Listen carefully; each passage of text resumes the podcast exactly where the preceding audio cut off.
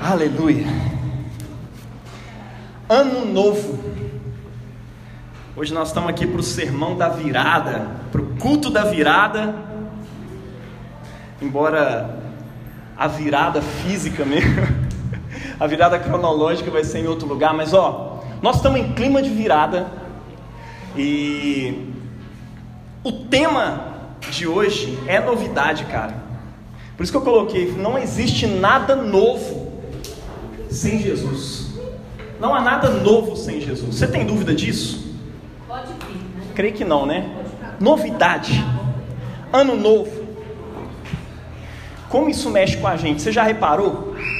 Como que isso traz uma certa esperança, uma confiança também. A palavra novo parece que traz confiança nos outros, né? É, fascínio. Tem um novo, aí você fica fascinado, velho, vai vir um novo aí. Uma criança que nasce, já fica, caraca, tá vindo uma criança aí, novidade. Não é verdade? Olha, eu tenho algumas coisas para compartilhar com você a respeito do novo, da novidade, em cima do evangelho de hoje, tá? Antes de tudo, eu queria dizer para você, primeiro, todos nós ansiamos pelo novo. Está na nossa estrutura, está na nossa identidade. Você viu falando aqui que o, o novo parece que transmite confiança para a gente? Vou voltar. Não, é isso mesmo. Gente, olha só. O novo transmite uma certa confiança. Tem gente que confia mais num aparelho inferior novo do que num aparelho superior velho. Porque tem um lance do novo ali. Tem a característica do novo. Tem um negócio da novidade, né? O rótulo de novo já desperta na gente aquele desejo de comprar o novo Corolla, o novo iPhone. É claro que nem todo mundo aqui está naquela condição de comprar o novo Corolla, né? Nem o novo iPhone. Talvez o novo Samsung, o novo Motorola. Comigo é assim, saiu um novo aí, talvez dá para chegar lá. Não é verdade? Nós confiamos. O novo transmite um tipo de confiança, um tipo de esperança para a gente. Né? Está na nossa estrutura. A esperança do novo habita, de certa forma, um inconsciente coletivo. Todo mundo quer novidade. Você pega os missionários que já foram fazer missão é, na África e em outros lugares. Eles chegam lá e falam, cara, é incrível. Você vai falar de alguma coisa nova, enche de gente querendo ouvir, querendo saber, talvez você vai ganhar alguma coisa com isso. Enfim, tem uma novidade, está todo mundo querendo saber. E a gente falou aqui algum tempo atrás, né? Novidade desperta mesmo os ânimos das pessoas. Né? O novo habita o nosso inconsciente e permeia as culturas ao longo dos séculos. E não se engane, você também, às vezes você fica assim, ah, eu não concordo muito com esses negócios que fica falando aí que transcende a cultura, que todas as culturas são assim, assado e tal. Na verdade, meu irmão, você também anseia pelo novo, tá? Por um mundo diferente do que é, por exemplo. Todo mundo queria que esse mundo fosse novo, todo mundo queria que esse mundo fosse diferente do que é. Todos nós somos habitados por uma sensação de um distanciamento, de uma distância entre o que o mundo é e aquilo que o mundo deveria ser. Todos nós sentimos que existe algo errado com o mundo. Todos nós somos habitados por esse sentimento. E todos nós sabemos, tem alguma coisa errada com esse mundo velho. Já viu isso, essa associação? O novo é bom, o velho é ruim. Não é verdade? Nem sempre essa é a regra. Mas as pessoas costumam olhar as coisas assim. Ah, o novo é, o novo é que é o bom. Né? O velho é ruim, não quero saber do velho, estou fora. Né?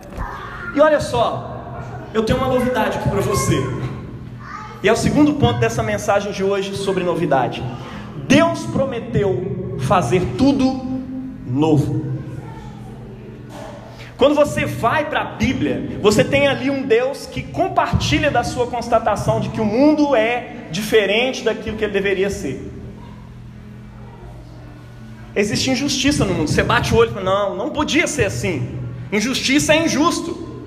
Se você acha que a injustiça está tudo certo, talvez você está arrastando para uma coisa que chama niilismo. Né? Tá tudo é do jeito que deveria ser mesmo, né? A dor eu não posso reclamar porque a dor deveria ser isso mesmo, né? Não tem sentido em reclamar das coisas como elas são. Mas a partir do momento que você não quer que as coisas sejam do jeito que são, quando você se revolta com a injustiça, quando você se revolta com a pobreza, com a desigualdade, quando você se revolta com qualquer coisa, com a falta de moral, com a falta de beleza, quando você se irrita e queria que o mundo fosse diferente do que é, ou que talvez você fosse diferente do que é, você está sendo habitado por essa necessidade, essa esperança de um mundo novo. E eu quero te dizer, Deus concorda com você. Quando você olha para a Bíblia, você encontra um Deus que compartilha dessa constatação. Sim, o mundo não está do jeito que ele foi feito para ser.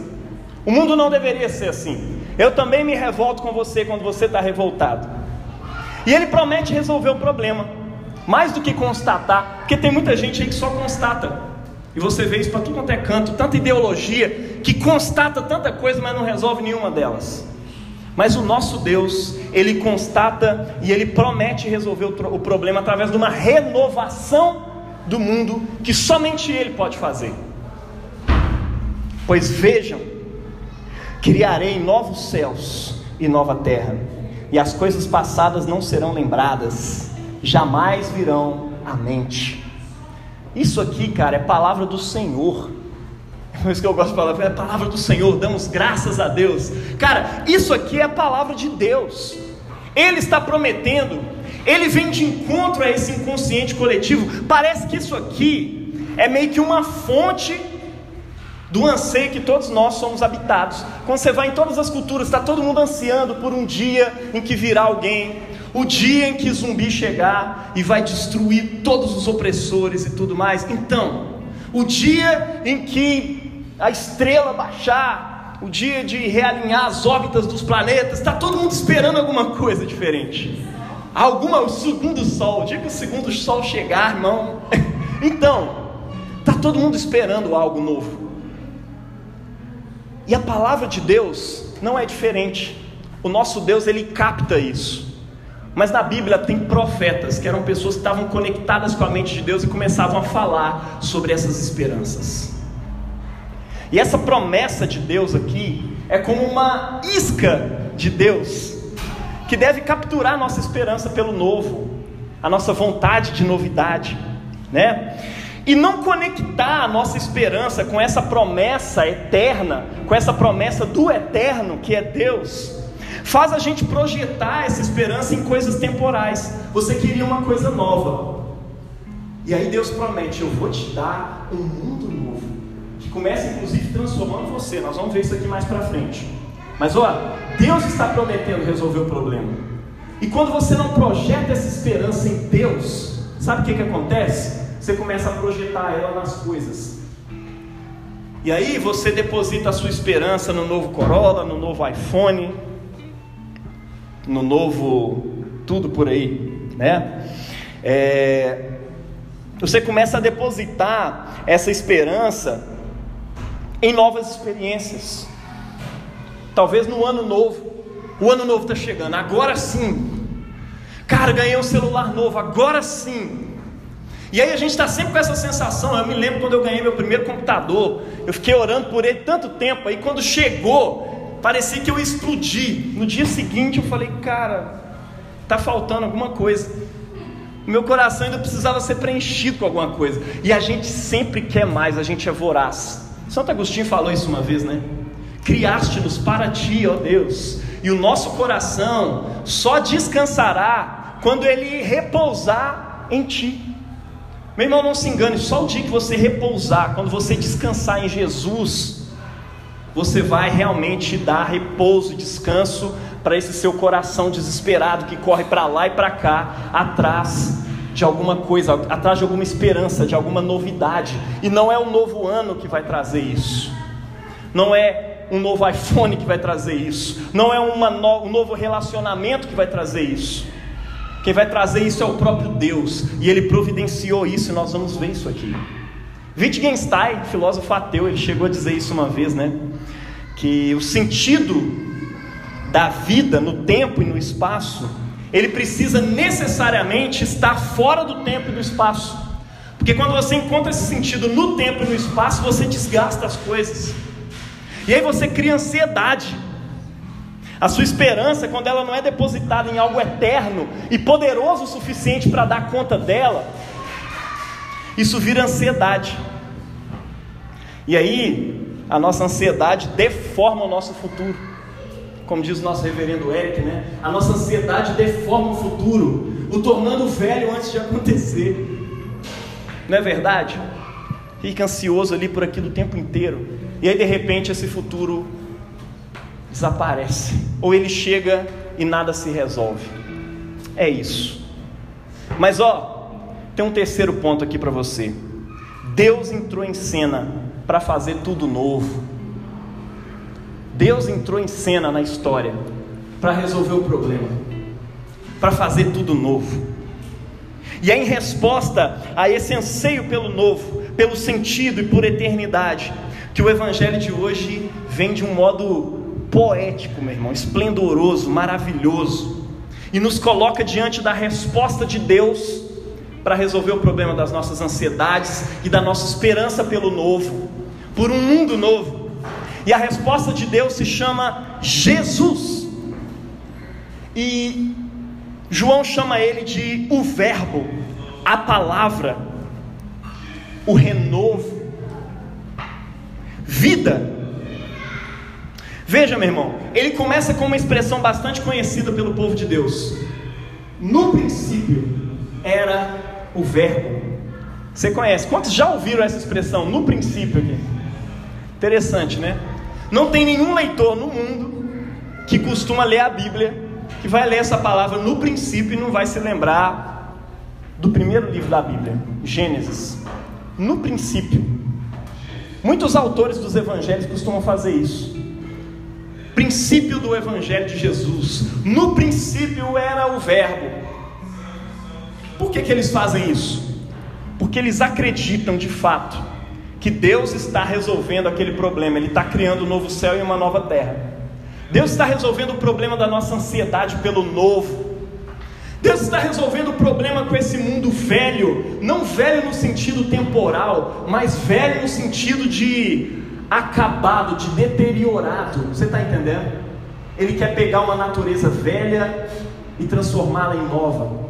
Ele quer renovar a face da terra, ele quer renovar a criação. E os apóstolos, quando eles escreveram sobre Jesus, eles remetiam ao Gênesis, porque um novo começo está acontecendo. Ele eleva os nossos pensamentos lá para trás. Seja o que for que João, que, que João, o evangelista, esteja dizendo aí, nós sabemos que tem a ver com a história do mundo, de Deus e da humanidade. Uma coisa está amarrada com a outra ele está constatando aqui que esse velho mundo está sendo renovado. E para isso entra em cena, no palco da nossa história, aquele que no princípio dessa história era a própria palavra de Deus, aquele que trazia existência às coisas, a palavra criadora de Deus, que estava com Deus no princípio e que era Deus. A expressão grega aqui para isso é logos ou logos. Os gregos eles acreditavam que a palavra, o logos, era meio que um princípio de racionalidade por trás de todas as coisas. Subjaz assim na estrutura do mundo. Era mais ou menos o que os judeus também entendiam por sabedoria, né? Na sabedoria judaica, a ideia de sabedoria é essa mesma de logos. É como se fosse um princípio de racionalidade que está por trás de todas as coisas, que dá existência às coisas. E acessá-lo é acessar o sentido da vida. Isso, inclusive, é o que torna possível você raciocinar sobre o mundo, você racionalizar sobre as coisas.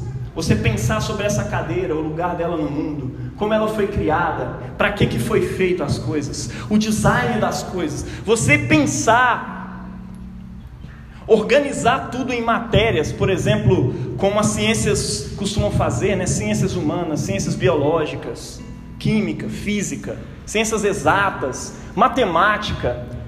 Você faz na sua cabeça a associação, olha, existe coisa que é abstrata, coisa que é concreta. E quando eu falo isso, você já cria uma associação na sua cabeça. Por quê? Porque o mundo tem um princípio de racionalidade, por isso dá para a gente raciocinar sobre ele.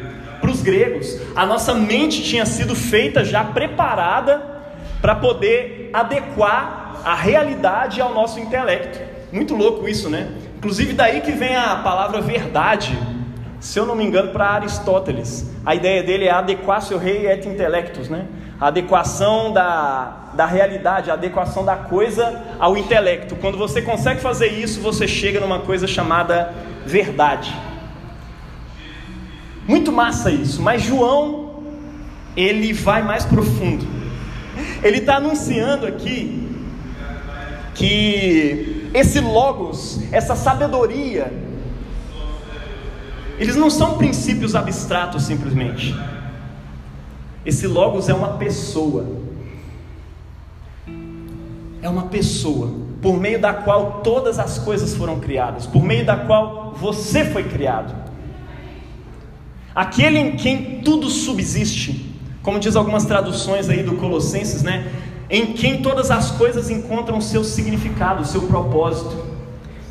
É como se você fosse uma peça de uma engrenagem que você não sabe para que, que servia. Mas Jesus, quando você o encontra, você encontra o lugar dessa engrenagem onde você cabia e você se encaixa, porque nele todas as coisas subsistem. Você só vai encontrar o sentido da sua existência quando você o encontrar. E até você o encontrar, a sensação de que você habita um mundo velho a sensação de que a sua vida, a sua vida é velha, não no sentido de idade, mas no sentido de deterioração, vai continuar. Você está comigo? Está dando para entender? João, ele vai além do limite aceitável da linguagem aqui, mas não é sem motivo. Jesus faz ele fazer isso. Não é que Jesus foi lá e falou: oh, João, escreve assim. Não, mas é porque ele conheceu Jesus, ele não tinha como dizer outra coisa a respeito de Jesus senão dizer que ele é a palavra de Yahvé, o Logos, o princípio de racionalidade que dá existência a todas as coisas, e que é mais do que um conceito abstrato, é uma pessoa. A quem conhecer é entrar em contato com o significado da vida, com a vida eterna. Tudo foi feito por meio dele, sem ele nada do que foi feito se fez. Próximo ponto. Deus faz tudo novo por meio dessa palavra, por meio desse logos, por meio dessa sabedoria. Deus faz tudo novo pela palavra. Veja bem esses textos aqui, meu irmão. Salmo 33, 6. Pela palavra de Yahvé, os céus foram feitos. Você tem noção disso? É Deus sopra, Deus fala uma coisa e a coisa puf, passou a existir. Puf é da Priscila, a Priscila gosta de falar puf. É onomatopeica. Aí foi lá e puf, aconteceu. Então, Deus fala e as coisas acontecem. Pela a palavra de Deus sairá de sua boca e trará vida, cura, esperança a Israel e toda a criação. Veja, a palavra de Deus, ela é mais do que um princípio abstrato, ela é mais do que uma ideia de palavra, ela é uma coisa que cria coisas. A palavra de Deus, eu acho lindo e poético a forma como C.S. Lewis, no seu primeiro livro, do ponto de vista cronológico, né, das Crônicas de Nárnia, ele mostra o leão Aslan criando Nárnia e ele cria como? Cantando, velho. Aquilo ali me capturou e eu li o resto do livro todo, porque foi muito bonito. Ele vai cantando, e enquanto ele canta, as tonalidades, as palavras vão modelando as coisas e dando existência àquele mundo. Meu irmão, não é muito diferente com o nosso mundo. De acordo com a palavra de Deus, no princípio, quando não havia nada, quando era só escuridão, Deus de repente diz e você pode imaginar Deus cantando, você pode imaginar Deus recitando: haja luz, e a luz passa a existir, porque a palavra dele é poderosa para trazer existência às coisas. A nossa palavra, meu irmão, não é muito diferente. A nossa palavra somos nós em ação. Você já reparou isso? A palavra é meio que um hálito que está saindo de dentro de você e que você transforma, você dá forma a ela no seu aparelho vocal. É... Você transforma ele pela garganta, pela língua, modela ele com seus lábios, e aí de repente sai uma coisa, sai uma palavra. A sua palavra é você mesmo, e você é responsável pelo que você diz. A sua palavra costuma transformar as situações em volta de você. Você e a sua palavra são a mesma coisa. E se você age em contrariedade à sua própria palavra, sabe o que, que acontece? Alguém vai chegar em você e vai dizer: Mas você disse, não é? Quantas vezes os cônjuges não precisam olhar para o outro e falar: Cara, mas você disse.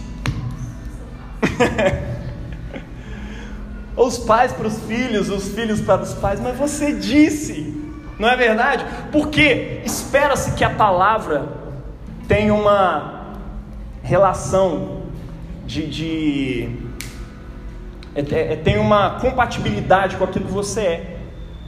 Se a sua palavra não vale nada, eu vou te dizer uma coisa: você não vale nada. Isso é um problema sério, porque tem muita gente que gosta de usar a palavra para enganar os outros. A sua palavra é o que você é, a palavra de Deus é o que Deus é. É por isso que o apóstolo João está dizendo aqui que Jesus, no princípio, era a palavra, a palavra do próprio Deus. Ele é aquilo que Deus é, ele fala aquilo que Deus está falando, ele é Deus em ação nesse mundo. No princípio, é a palavra. Palavras transformam pessoas, transformam situações, transformam circunstâncias. Você já viu como é que essas coisas acontecem? Experimenta dizer um eu te amo para alguém que você nunca disse. De repente isso transforma a relação entre vocês. Talvez vai trazer algum um assombro, um susto. Do nada o cara vem com eu te amo. Mas a palavra transforma a situação, transforma a realidade entre vocês. Experimenta dizer isso. É hora de dormir. Fala isso com o Joãozinho para você ver. O bicho mesmo fica nervoso. Não! Você transforma a situação com a sua palavra. Você está demitido. Olha só como é que essa palavra é forte. E ela causa um efeito no mundo. Ó, oh, tá acabado. Ou o maior temor dos casais de namorados, né? Quando um olha para o outro e diz: Acabou. Véi, você vai lá no chão. Olha como é que a sua palavra transforma o sentimento dos outros, né? Palavras operam coisas, meu irmão. Pessoas reagem sentimentalmente às palavras. E palavras geram coisas. Fazem coisas acontecer nesse mundo. Não é mágica. É simples, é palavra acontecendo, palavra sendo dita. Não é verdade? Jesus é a palavra de Deus que transforma a situação do mundo. É por isso que nós meditamos nele todos os dias, especialmente por meio dos evangelhos. A gente medita em Jesus todo dia. Jesus, Jesus, Jesus. Você acorda, tem uma mensagem do pastor lá ou de algum outro irmão que trouxe um devocional, porque a gente precisa da palavra todos os dias. Nós precisamos nos alimentar dele, porque Jesus é a palavra do próprio Deus. Mais do que isso, é a palavra que renova a existência desse mundo velho e talvez da sua realidade velha e acabada. Jesus é essa resposta de Deus. Jesus é o eu te amo de Deus para você. Jesus é o acabou de Deus para o diabo, para a morte, para o mal, para o sofrimento. Jesus é Deus enfrentando todas essas coisas por meio da palavra. E mais do que simplesmente dizer, ele se encarna, ele se torna homem, se torna um comigo e com você. Ele é o haja luz de Deus. Lá no princípio, quando o mundo era só uma escuridão, desafiando as trevas da criação, e agora ele é o haja luz de Deus para você, desafiando as trevas que tragicamente contaminaram seu coração. Jesus é o haja luz de Deus, transformando a realidade desse mundo caído. Você crê nisso? Então nós vamos para o próximo ponto. O novo precisa começar em nós. Tem muita gente que constata que o mundo é diferente, que o mundo deveria ser diferente, que o mundo não é do jeito que deveria ser. Mas ele observa como alguém que parece que não tem problema nenhum. O mundo é que é cheio de problema. As pessoas são cheias de problema. Você já viu essas gente assim? Que constata o problema de tudo, saca, identifica problema em todas as coisas, mas ele mesmo não tem problema nenhum.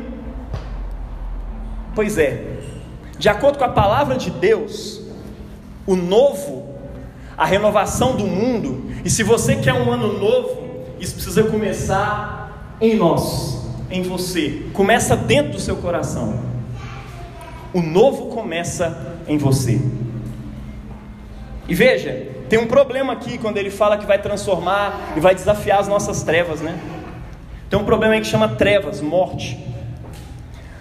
E esse negócio das trevas não é sobre ninguém mais, ninguém menos do que você, que é a coroa da criação de Deus, o ser humano. João ele está fazendo um caminho teológico aqui de resposta a Gênesis capítulo 3, onde a morte, as trevas adentraram o mundo recém-criado por Deus através do ser humano que o envelheceu. Olha, você é responsável por ter envelhecido, por ter azedado a criação de Deus. Essa é a resposta da Escritura para nós. As coisas estão ruins, olha para dentro do seu coração. A nossa constatação de que o mundo deveria ser diferente precisa também nos atravessar, para que nós nos vejamos como parte central do problema, dessa velhice, dessa degradação do mundo. Nós começamos desobedecendo às velhas regras de Deus. Nós começamos vendo as regras de Deus como velhas, como ultrapassadas. Não é muito diferente do que as pessoas costumam ver hoje, na verdade. Achamos que não precisamos dessas regras, não precisamos de Deus. E o Gênesis é sobre isso. Deus diz: Olha, me obedeça, esse é o caminho da vida e da paz. Adão e Eva, que é uma representação de toda a humanidade, Adão e Eva somos eu e você, dizendo todos os dias, aquilo ali é uma trama, é uma parábola que diz respeito a mim e a você todos os dias. Talvez agora você entenda mais ou menos o que a Priscila disse algumas semanas atrás. É sobre mim e você. Eu sou Adão, você é Adão, você é Eva. E todos os dias a gente decide desobedecer. Todos os dias a gente prefere seguir o nosso próprio caminho, porque a gente acha que ele vai ser melhor do que o caminho de Deus. Todos os dias a gente quer ser igual a Deus, conhecedor do bem e do mal, criar a nossa própria moral e coisa e tal. Todos os dias. E a gente se desvia dele. E aí a gente se torna egoísta, se torna autocentrado, cada um por si, e a injustiça se instaura. E é essa injustiça das relações humanas que o apóstolo João está chamando de trevas e de morte. Por isso ele começa a dizer que nele estava a vida. A vida era a luz dos homens, ou seja, ele está constatando: existe treva nos homens. A luz resplandece nas trevas e as trevas não prevaleceram contra ela. Amém? Você crê nisso? É por isso que entra em cena aqui aquele em quem está a vida, que também é a luz dos homens. Nós é que nos perdemos, e a restauração da luz e da vida na criação passa primeiro por nós, pela transformação da humanidade. Por isso que ele está dizendo: olha, tem um problema com a criação, mas ele está querendo resolver um problema no coração dos homens para começar a resolver o problema da criação. Você é mais relevante nessa história do que você imagina. Por isso que a renovação começa com a sua reconciliação com o plano original de Deus, com a vida e com a luz. Não existe nada novo, e não existe ano novo, e não existe uma realidade nova para você se você não for renovado, se você não for renovada, se você não for novo. E só tem um jeito de nascer de novo. E a gente vai para o nosso próximo ponto. O novo começa quando nós recebemos o renovador em nossas cabanas. A palavra se fez carne e habitou entre nós. João ele faz aqui um jogo de palavras com a tradicional festa das cabanas, ou a festa dos tabernáculos. Ele inventa uma palavra nova no grego e diz que o verbo, a palavra, que estava por trás de todas as coisas no mundo, por meio da qual as coisas foram criadas, ela tabernaculou, ou seja, ela habitou nas cabanas junto com a gente. Talvez aí algumas pessoas tiram como referência que Jesus nasceu na época da festa das cabanas, ou na festa dos tabernáculos, quando Jesus tabernaculou. Ele tenta entrar nas cabanas do mundo e o mundo não recebe. Ele tenta entrar nas cabanas de Israel Israel não recebe. Ele vem para os que eram seus, nas cabanas do que eram seus, mas os seus não receberam. E aí João nos diz que a todos quantos o recebem, dentro das suas cabanas, dentro da sua vida, dentro da sua tendinha, a todos quantos o receberam, deu-lhes o poder de se tornarem nele filhos de Deus. Sabe o que é isso? João está dizendo: olha, a renovação do mundo está chegando, e é por meio de Jesus que ela chega. Ela tentou chegar para o mundo, o mundo não recebeu. Ele veio para os que eram seus, que era o povo de Israel, e os seus não receberam, mas a qualquer um que a ele receber, na cabana do seu coração, na manjedoura do seu coração, ele recebe o poder da renovação. A sua natureza velha, carregada, degradada, é de repente renovada e você se torna filho, filha de Deus. Isso é sério, meu irmão. Sem Jesus, não existe ano novo, não existe nada novo. Nele, tudo é novo. Se você está em Cristo, aí sim existe um ano novo para você. Se você está em Cristo, tudo é novo. Recebê-lo é aceitá-lo de tal maneira como ele é, como ele se apresenta nas Escrituras. E como é que ele se apresenta?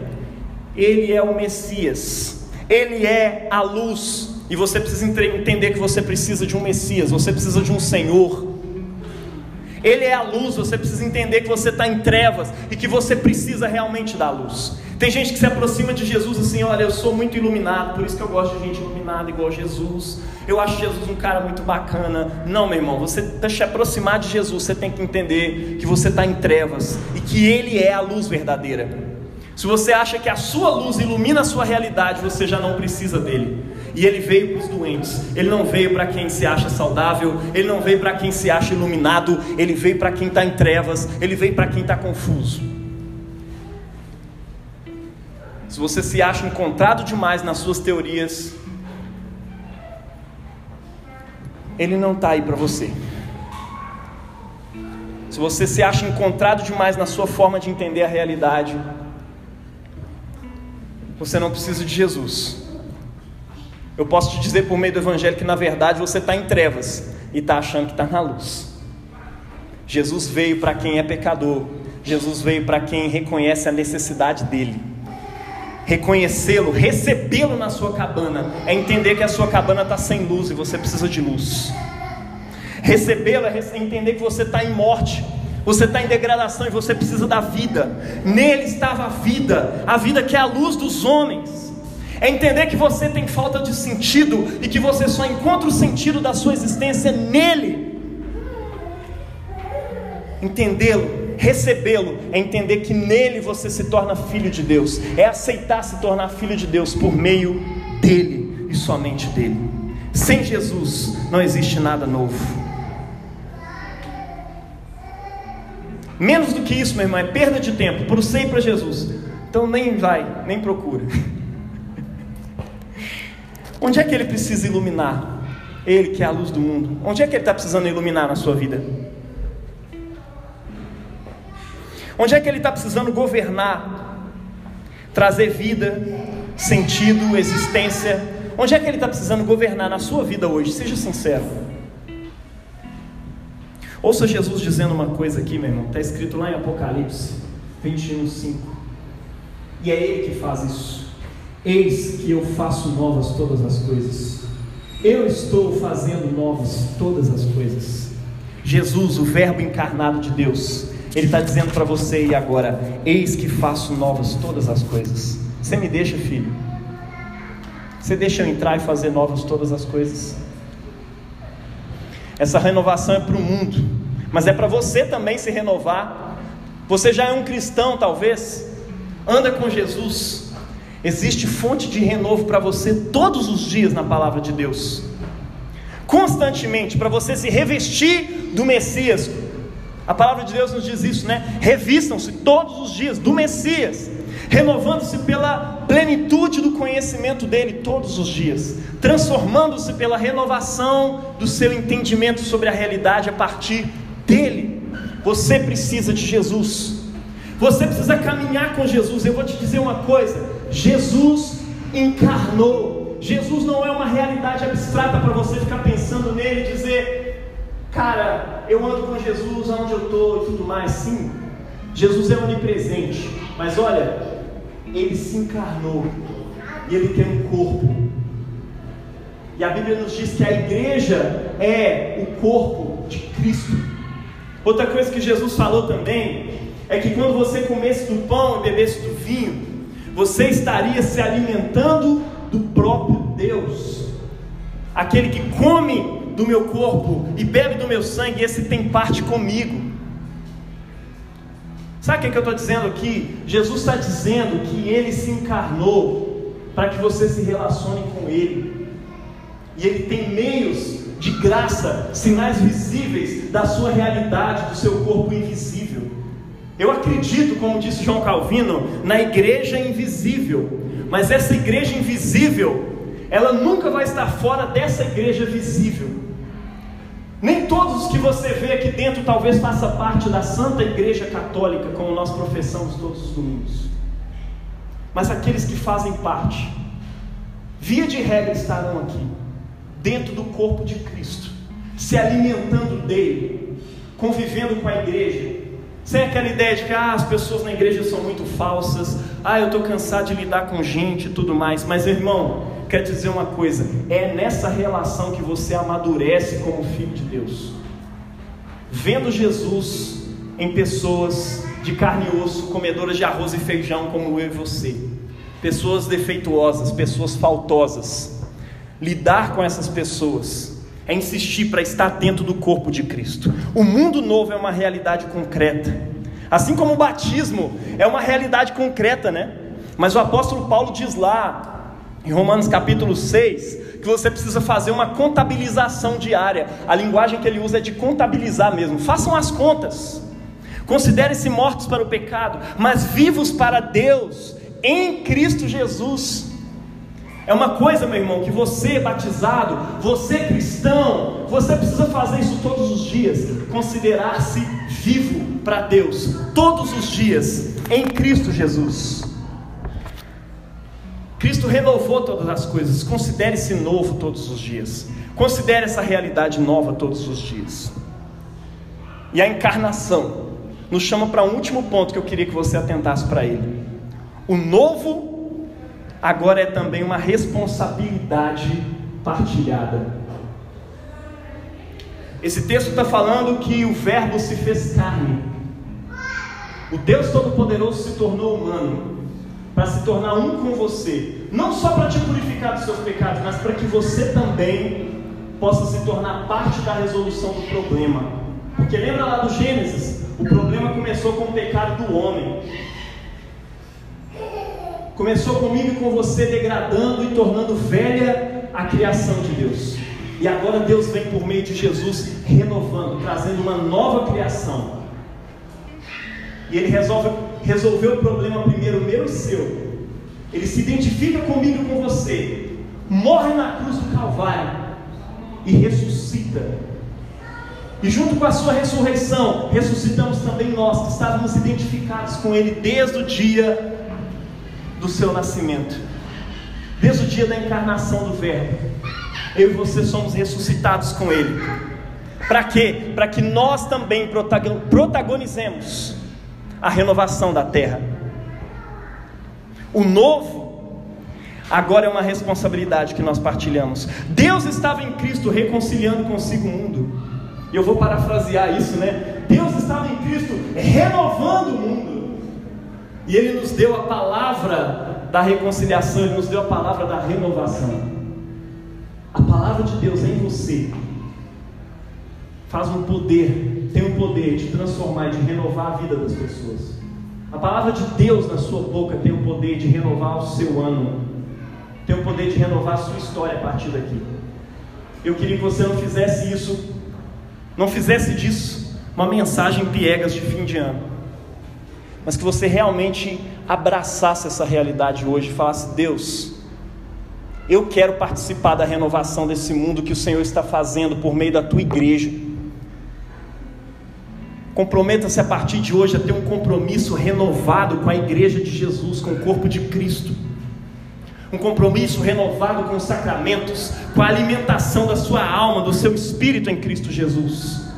Comprometa-se a partir de hoje a uma renovação de vida. Considere-se morto para o pecado, mas vivo para Deus em Cristo Jesus. Receba hoje em nome de Jesus, não por uma mágica psicológica que eu jogo aqui em cima de você e digo receba. Não, receba hoje o Verbo encarnado por meio dessa palavra. Receba hoje Jesus Cristo, o Logos de Deus. E deixe Ele transformar cada aspecto da sua realidade. Você crê nisso? Tem um poder renovador em Jesus. Há aspectos na sua vida que precisam ser renovados. Eu quero te convidar a se colocar de pé agora. Eu quero que você renove o seu compromisso com Ele. Que você consagre hoje, não o seu ano. Sem Jesus, que é o Logos de Deus, a virada de hoje vai ser só do dia, do dia 31 para o dia 1.